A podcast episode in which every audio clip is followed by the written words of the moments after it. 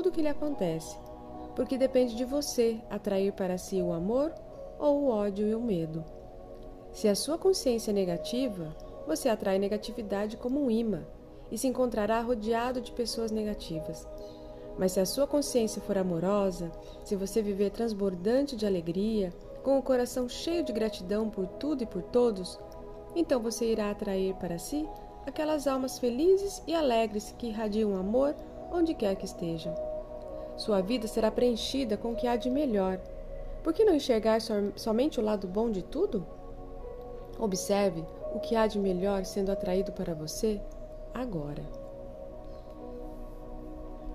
Harion